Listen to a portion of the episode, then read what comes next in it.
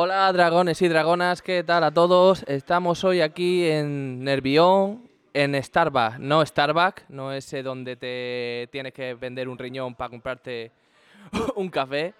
Estamos en un sitio donde hay juegos de rol, eh, hay un bar, está muy bien, la verdad, para pasar el rato con tus colegas. Esperemos que, venga, que vengáis por aquí.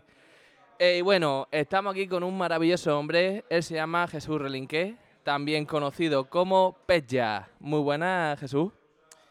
Pues buenas eh, a todos, gracias por, por, invitarme hoy, es un placer. Y bueno, espero que pasemos un ratito entretenido, ¿no? Hablando de, de lo que más nos gusta, los juegos. Ahí está, ahí está. Eh, los juegos son una maravilla y bueno, y sobre todo como tú estás con los juegos retro ahí a tope tiene varios libros, por lo que podemos ver. Eh, bueno, dile a nuestros clientes cómo se llaman tus libros para que ellos lo sepan. Bueno, voy a ir un poco rapidito porque son unos pocos y tampoco es plan de, aburrir al personal, ¿no? Pero todo esto empieza en 2015 con Genesis, que lo escribí junto con José Manuel Fernández Speedy, mi, mi colega, y publicado por Héroes de Papel. Y a partir de ahí, pues la verdad que empezó una carrera, vamos a llamarlo así, ¿no? Carrera literaria de, ensayos que, bueno, que dura hasta hoy, ¿no? Eh, hemos publicado Continue Play, dedicado a recreativas, ¿no? Españolas. Hemos publicado, he publicado en, en, mi caso eh, A programar se aprende jugando, que es un poco un ensayo más, más orientado al público universitario, a, aquel que está aprendiendo a, desarrollar videojuegos ¿no? Eh, o, o, desarrollar programas informáticos en general. Y bueno, también tenemos Siguiente Fase, que acabo de publicarlo hace un par de meses con Dolmen, que ahonda una vez más en los videojuegos retro, pero en forma de preguntas y respuestas, como un trivial, y con preguntas trampa, ¿no? De, de, estos que la gente se lo lee y se acuerda de mi familia, ¿no? Después de leerlo, porque, porque la verdad es que son muy, muy tramposas, ¿no? Pero lo he intentado escribir de forma original y, y que sea algo distinto a todo lo que hay, a esta vorágine de libros de videojuegos que, que últimamente tú sabes, ¿no? Que, que, cada, cada mes parece que salen dos, tres o cuatro y lejos de ser algo negativo, como hay gente que, que opina, para mí eso es una noticia buenísima, brutal, vamos. Sí, la verdad que el tema libro la gente ya no es como antes, ya no lo, por decir, decir, no lo acepta como anteriormente un libro, ahora está por, por tecnológico, por esto, por lo otro y ya no es lo mismo. Bueno, pues tenemos aquí unas, unas preguntillas así para ti, para, para hacerte. Bueno, y vamos a empezar por la primera, que sería cómo comenzó tu afición en los videojuegos retro. Debe hacer mucho porque no me acuerdo, ¿no? Eso también tiene que ver de lo mayor que soy, que ya, que ya estoy en los 40, pero, pero hombre, yo te diría que yo empecé con mi MSX con 6 años, 6, 7 años, y, ya la afición, mi afición eh, despegó, por así decirlo. Yo, vale, era muy pequeño, pero yo ya estaba haciendo eh, pequeñas reseñas de videojuegos en un cuaderno cuadriculado, ¿no? O sea, que, yo creo que es una afición que me viene de muy pequeño, de casi innato, ¿no? Y, la verdad que eh, hasta hoy, hasta el día de hoy, creo que la he ido cultivando en distintos entornos, en distintas plataformas, pero, pero bueno, se puede decir que, yo llevo escribiendo casi, casi que toda la vida. ¿Cuál podría ser un juego retro así que, que te haya marcado? ¿Cuál podría ser? Complicado. Eh, me voy a quedar con Outrun, porque para mí es el mejor, la mejor recreativa de la historia. Eh, como sabéis, ahora Yu Suzuki está de moda, ¿no? Porque acaba de sacar eh, el Shenmue 3, pero antes de que se le ocurriera Shenmue y todas esas, locuras, ¿no? Que vinieron después, Outrun fue, digamos, una revolución por, por la velocidad que transmitía esa recreativa, por la máquina con el volante que era, vamos, eh, ten en cuenta, estamos en 86, 87, era, era una, una locura, ¿no? Y, mm, y, porque en cinco minutos, que es lo que dura el juego, una moneda de cinco duros, evidentemente si no te matan antes, ¿no? Si no, si no se te acaba el tiempo antes, eh, para, para, mí era una experiencia brutal, completa. Eh, no, tenía, no tenía comparación ninguna, ¿no? Con, con lo que se podía jugar en, la época. Y más aún, tú lo juegas ahora y para mí no ha envejecido nada, ¿no? O sea, sigue, sigue dándote la misma diversión, la misma jugabilidad que, que antaño. Para mí eso es impagable, ¿no? Hay muy pocos juegos que puedan resistir el paso del tiempo y creo que Outrun lo es. Yo, por ejemplo, empecé, bueno, yo empecé con Metal Slug en las recreativas con las 25 duros, la verdad, y también era una pasada, ¿no? Irte para ahí y decir, oh Dios mío, como me mate, ya no voy a tener más dinero para echar, ya, no tengo más, ya, no me ha dado mi madre más. y entonces intentas pasarte el juego una y otra vez y la verdad estaba muy bien. Eh, ¿En qué plataforma empezaste a difundir esta afición? Bueno, como te he dicho, una primera plataforma sería mi cuaderno, ¿no? Cuadriculado, pero digamos donde empiezo ya a, dar pasos más serios, quizás podría ser Medistation, hace, hace ya bastante tiempo, ¿no? Eh, finales de, la década de los 90, principios de 2000, empecé a escribir análisis, reseñas en, en Medistation, que en esa época, bueno, estaba en auge, ¿no? Era prácticamente no había muchas más plataformas de análisis de videojuegos en, castellano, aparte de Vandal, 3D Juegos quizá y poco más, ¿no? Era la referencia absoluta en castellano. Hoy día es verdad que lo sigue siendo, pero hay mucha más competencia, ¿no? Pero, pero en su día era brutal, ¿no? E, esa plataforma em, para un poco eh, practicar, para desfogarte, para, para, digamos, hacerte, labrarte un poco un nombre, ¿no? En, en, este mundillo. Y es verdad, a mí no me, no me importa decirlo, ¿no? Yo colaboraba sin nada a cambio realmente. Eh, eran los típicos primeros pasos en los que tú sacrificas ese tiempo, ese esfuerzo, esa ilusión en, intentar, digamos, eh, hacerte ese nombre o, coger tablas que después me han servido, evidentemente, para todo lo que ha venido después, ¿no? Así que yo me siento orgulloso tanto de, estas reseñas como del trivial de Meditation que hacíamos, ¿no? Estas preguntas de siguiente fase que he comentado, el germen de ese libro está allí en Meditation. Eran trivial, eran preguntas en las que la gente participaba intentaba acertar y, esas trampas, pues lo mismo, ¿no? La gente caía y después nosotros explicábamos cuál era la respuesta correcta y, al final, pues algo se llevaban, ¿no? Aprendían cosas curiosas, cosas interesantes de la historia del videojuego y tanto Speedy como yo, que estábamos metidos ahí en ese tema, nos sentimos muy orgullosos, ¿no? De, lo que hicimos allí. Pues sí, la verdad que Meditation además siempre ha sido una gran revista, ha tenido muchísimos eh, lectores, ha tenido muchísimas ventas. Yo me acuerdo que era Hobby Consola, Meditation y algunas otras más, pero por, así decirlo, ellas dos eran como la cúspide de, de las revistas. Bueno, eh, hablando un poquito de tus libros y de tus novelas de fantasía, eh, ¿qué sentiste al publicar la por decir la primera, que, se siente, o sea, decir, Dios mío, he hecho como, tengo un bebé, ¿no? He hecho un bebé y lo estoy exponiendo al mundo y, es precioso, ¿Qué, es, ese sentimiento. De hecho, yo siempre digo que tengo siete libros, dos perros y, he plantado un árbol, ya está. O sea, no, tengo, me falta el niño de verdad, pero bueno, ya supongo que llegará en algún momento. Pero sí, una experiencia eh, muy difícil de comparar con cualquier otra cosa porque al fin y al cabo escribir, escribir, llevo, como he dicho, escribiendo toda la vida, pero escribir ficción, escribir novelas, parir, digamos, una historia, personajes que se te han ocurrido a ti durante meses y meses y, al final tenerlo entre tus manos es, mm, una experiencia que recomiendo a todo el mundo que eh, tenga esa inquietud, ¿no? Que es verdad que habrá gente que, no la tenga, pero sé que hay mucha gente con, esa inquietud, esa efervescencia creativa dentro, que a lo mejor le da un poco de cosa sacarla, ¿no? Y yo creo que tiene que hoy día que es más fácil, entre comillas, ¿no? Lo pongo, ¿no? Es más fácil publicar. Yo creo que es un hecho objetivo, ¿no? Que hace años, porque hay mucha editorial independiente pequeña que intenta apostar por gente novel, gente que no tiene experiencia, eh, que lo intente, ¿no? Que, se ponga delante de un papel, un lápiz. un lápiz es una forma de hablar, ¿no? Si, lo queréis hacer manuscrito de a mano, pues, pues ole vuestros huevos, ¿no? Pero la cosa es que, os pongáis y que seáis constantes e intentéis sacar esa historia adelante porque quizás tengáis ese premio y merezca mucho la pena todo ese tiempo, ¿no? Eh, entiendo que hay gente que a lo mejor le da un poco de cosa, ¿no? De, ponerse, de, o, diga, esto no me lo van a publicar jamás. Bueno, yo, yo, yo animo desde aquí, ¿no? A esa gente que, que a lo mejor tenga ese gusanillo y, y, lo, saque, lo saque afuera. Pues ya sabéis, animaros, que escribís bonito y al final ese logro te hace crecer más.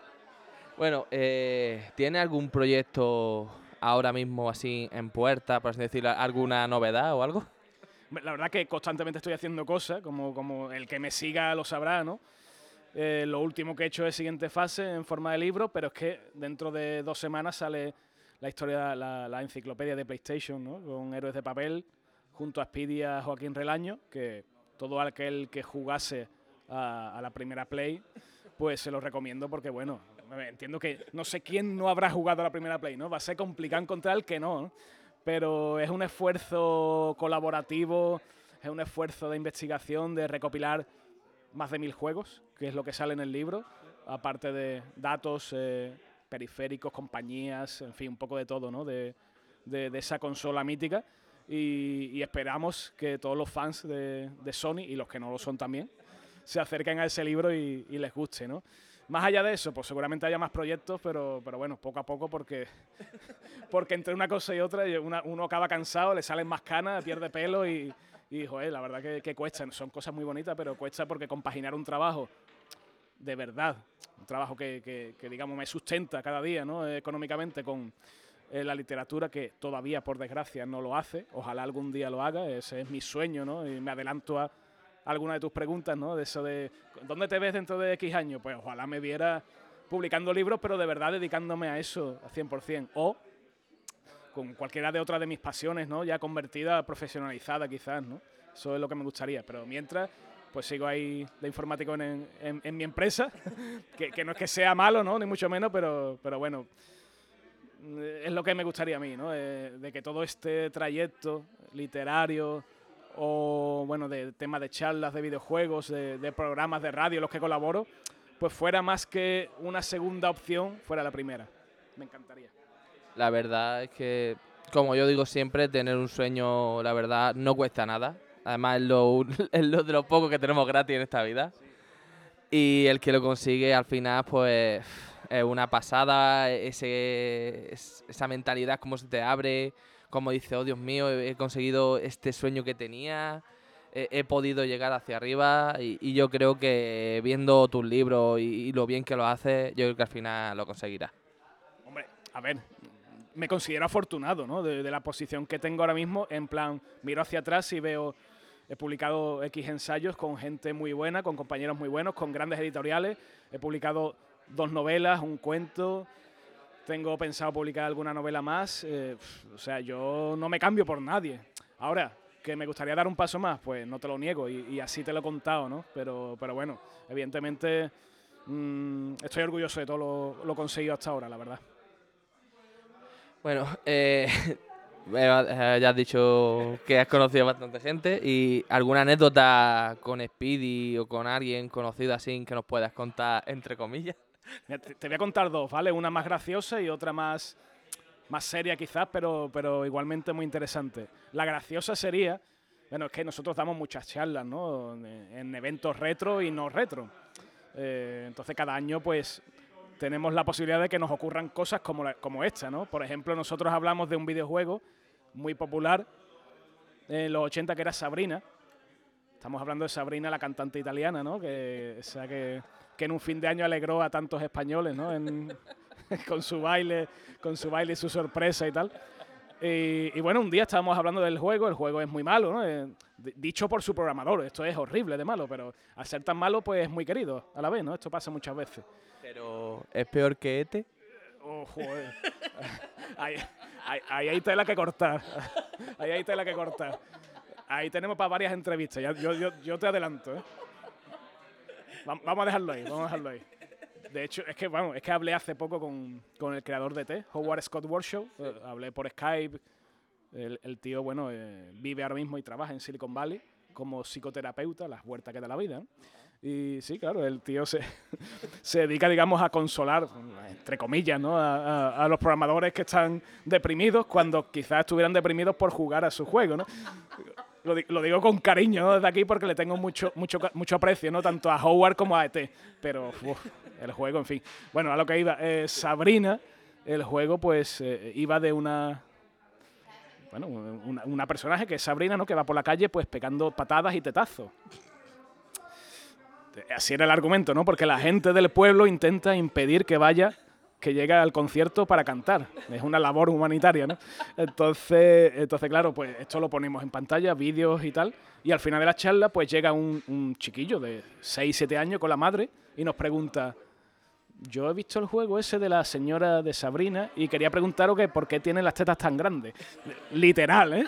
Entonces dice, hostia, a ver qué le respondo yo a, este, a este chaval, ¿no? Y la madre detrás hartándose de reír, ¿no? En fin, eh, es una anécdota graciosa, ¿no? Porque para que veas hasta qué punto, hasta dónde puede llegar en nuestra charla, ¿no? Que a nosotros nos, nos halaga de que haya tanta gente, tanto público variopinto, ¿no? De todas las edades, de toda condición, pues interesándose por el juego antiguo. Esto es, para nosotros es un logro, ¿no?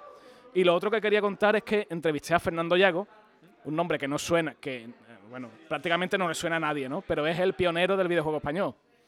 Es un hombre que en el 80 crea un videojuego que se llama Destroyer, otro que se llama Altair y después otro que se llama Draco. Los tres primeros videojuegos comercializados en España, creados en España, ¿no? Para máquinas recreativas. Un nombre que debería sonar, que debería tener una estatua puesta en Madrid o en Barcelona o donde sea, por sus logros, pero que nadie conoce, ¿no? Y hablando con él, el tío es el más humilde que yo he podido entrevistar durante años y años que llevo hablando con gente de software y, y, hardware, ¿no? De, de, videojuegos. Para mí fue un, un privilegio. privilegio hablar con él, una persona que tiene setenta y pico de años ya, ¿no? Que está retirado y está un poco de vuelta de todo, ¿no? Porque ya ha hecho todo lo que tenía que hacer en la vida y me atendió y fue súper humilde. Dijo, yo fui el primero, pero podía haber sido cualquiera, ¿no? Alguien tenía que dar el primer paso y el resto después, pues, pues vino después de mí y ya está, ¿no? hizo cosas más importantes. Para mí, a mí se me ponen los pelos de punta porque ya te digo, es una persona súper importante, que nadie le ha hecho caso y que, y que tuvo a bien, ¿no? Hablar conmigo y, regalarme esa entrevista que la guardo, pues, en el corazón, sinceramente, ¿no? Suena un poco cursi, pero es que, joder, es un momentazo para mí eh, poder descubrir y entrevistar a ese hombre. Además, me acuerdo yo que en uno de tus vídeos hablas de Fernando Llago. Eh, en verdad fue en Retro Barcelona, puede ser. Me acuerdo. Y también te pusiste como muy. La verdad es que. Sí, sí, sí. Es como. Sí, la verdad. Eh, vale. Bueno, hablando un poquito de eventos, ¿en cuál has estado y en cuál te gustaría estar o ir? Bueno, por suerte, em, la verdad es que suelo participar en muchos eventos, ¿no? Eh, sobre todo retro de, España. Eh, tienen a bien contar conmigo, ¿no? Para que de charlas y tal. He estado en, en, Barcelona, este año no, pues no me tocaba, ¿no? Pero otros años sí he estado. He estado en Sevilla, que se portan también muy bien conmigo. Y fíjate, me gustaría, si me preguntas por qué evento me gustaría, me gustaría que hubiera un Retro Cádiz, que no existe. Yo soy, como sabéis, soy de allí, más de Cádiz que yo no puede ser. Y no hay ningún tipo de evento, eh, digamos, que celebre pues el recuerdo ¿no? al videojuego antiguo. Sé que hay mucho aficionado, mucho coleccionista allí en mi, en mi ciudad, pero no se ha creado todavía esa iniciativa para, para volcarla en, en forma de asociación, evento, celebración desde aquí, pues invoco un poco ¿no? a, aquel, aquel que tenga las ganas y el tiempo. Yo, no, yo la gana la tengo, el tiempo no, por desgracia. De, de, intentar de que haya un retro Cádiz más, más, más, pronto que tarde, ¿no? Hay un retro Chiclana, que desde aquí los saludo, ¿no? Son, son buenos amigos míos, pero me gustaría que lo hubiera en la capital, ¿no? Que, que tenemos allí mucha, mucha gente que se ha criado en los recreativos de la calle Soledad o en los JM, que al que sea de allí le sonará un montón, ¿no? y que estoy seguro de que, de que le encantaría un evento como este. Pues sí, la verdad que se nos, con tanto remake, con tanta remasterización y eso, se nos está perdiendo esa esencia retro, ese, ¿cómo se dice? Esa cuadrícula, esa cuadrícula a la cual jugábamos cuando éramos pequeños y decíamos, oh Dios mío, ¿qué, es esto? Eh? Parece real. bueno, y bueno, hablando un poquito, mmm, eh, ¿Cómo deberían empezar las personas que quieran empezar en el periodismo de videojuegos o otras temáticas parecidas? Bueno, yo puedo dar algún consejo en plan humilde, tampoco me considero alguien tan de referencia como para tener, digamos, esa potestad ¿no? de dar consejos, pero sí, si me pides alguno, ¿no? en este caso, yo digo a la gente que, que lo tome con paciencia, con ilusión y que parta de cero porque de cero hemos partido todos, ¿no? Te lo comentaba antes, antes de la entrevista. Creo que cuando empezamos eh, a desarrollar una pasión, tú empiezas de, la forma más humilde posible y, de abajo hacia arriba. Eh, intentas hacer cosas, intentas que la gente te conozca, intentas conocer a la gente adecuada en el momento adecuado, que esto siempre hay una pizca o mucho, mucha cantidad de suerte ¿no? en, el, en ese camino que la necesitamos, pero creo que con constancia y esfuerzo se puede lograr muchas cosas. Eh, entonces, va un poco en consonancia con lo que comentaba antes de escribir, ¿no? Eh, tú tienes que ser muy constante, tienes que tener mucho tesón, ¿no? seguir intentándolo todos los días hasta que consigues algo. Es verdad que de la nada no te, no te regalan hay gente que sí, ¿no? Hay gente a la que le... que tiene los privilegiados. Exactamente, algunos afortunados que, que les cae del cielo y hostia, y, lo, y lo, aprovecha y, y, ole su juego, ¿no? Pero claro, lo, normal es que empecemos de cero y tengamos que labrarnos eh, pues a base de paciencia, de colaboraciones mm, desinteresadas hasta cierto punto. Tampoco estoy diciendo que nadie trabaje gratis. Por, por favor, que, que nadie lo haga porque esto al final repercute en negativo para el resto, ¿no? Porque si Voy a poner un ejemplo muy tal, pero si alguien trabaja por dos duros y hace el mismo esfuerzo que alguien que necesita ese dinero ¿no? y, quiere, y quiere ese dinero, pues al final la empresa de turno contrata al que pide los dos duros. Y eso entiendo que va un poco en, en, prejuicio ¿no? de, todos. Entonces, como digo, con mesura, está el tema de la colaboración desinteresada, el, aprender, el buscar un referente eh, que te pueda enseñar, que, los hay ¿no? y, y muy accesible y, como digo, mucha suerte. Pues nada, Jesús, eh, ha sido un placer tenerte con nosotros. Esperemos volver a vernos otra vez.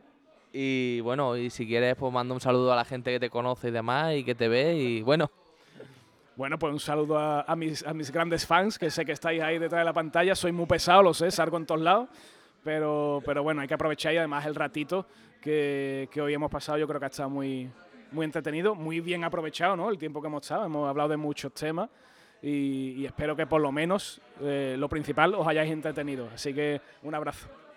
Pues nada, señores, pues para terminar, otro abrazo de parte a mis dragones y dragonas. Y bueno, y hasta la próxima. Adiós.